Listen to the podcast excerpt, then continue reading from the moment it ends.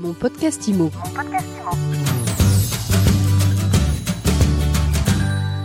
Bonjour et bienvenue dans ce nouvel épisode de mon podcast IMO. On est en live du Salon Rent et j'ai le grand plaisir de retrouver Bruno Rouleau. Bonjour. Bonjour Ariane. Bruno, président de l'APIC. Alors l'APIC, c'est l'association professionnelle des intermédiaires en crédit.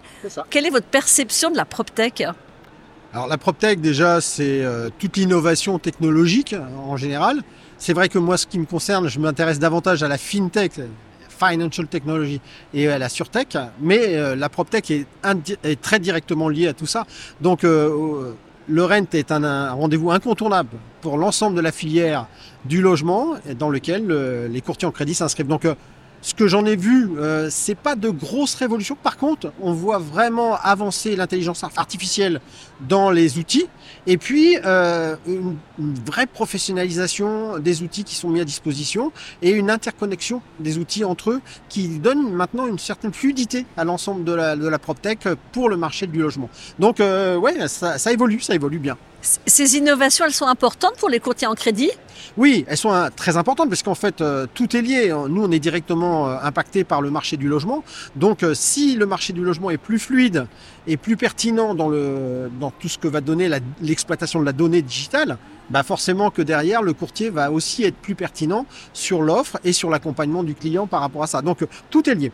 L'IA, notamment pour sélectionner les, les, les, candidats au crédit, ça prend de plus en plus d'importance. Est-ce que c'est ça a tout bon l'IA Alors, oui, ça a du bon parce que ça évite effectivement de faire des propositions qui ne soient pas adaptées euh, aux clients.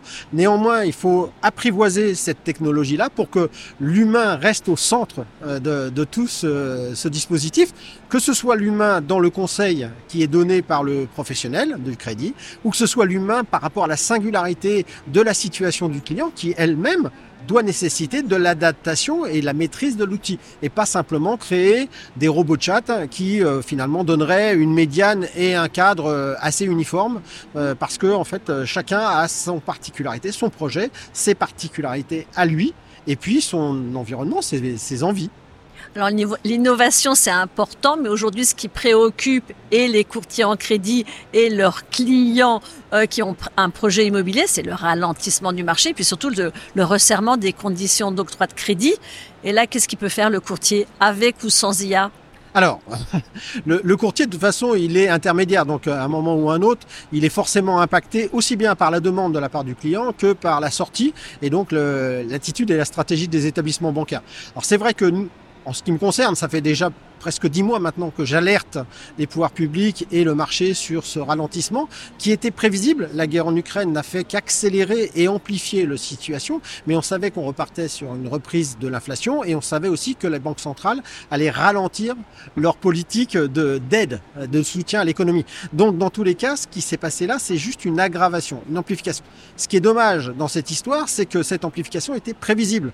Ça veut dire que euh, moi, je, je tous vos requêtes sur le fameux, euh, le fameux relèvement du, du taux d'usure Oui, sur le taux d'usure, mais le taux d'usure est conjoncturel. C'est vrai que là, pour le coup, on court après les taux, puisque les taux sont là pour combattre l'inflation et le taux d'usure est calculé sur la moyenne des taux passés. Donc, on est tout le temps à la course. Tant qu'on aura la croissance et l'élévation des taux d'intérêt, on va courir après ce taux d'usure. C'est pour ça qu'on avait demandé au gouverneur à ce moment-là d'anticiper, puisqu'il savait que dans ces conditions aussi, euh, la Banque Centrale Européenne allait exagérément ou, euh, comme on dit, proportionnellement, j'en sais rien, ça dépend de quel point de vue on se place, mais euh, avoir une action sur la hausse des taux pour réguler la masse monétaire, dans tous les cas, on lui demandait aussi d'anticiper ce crédit crunch qui a lieu aujourd'hui et qui fait que la banque n'a aucun intérêt à prêter en ce moment puisqu'elle sait déjà que dans 15 jours, il va y avoir de nouveau une hausse des taux et qu'elle va perdre de l'argent sur le crédit qu'elle va consentir en ce moment.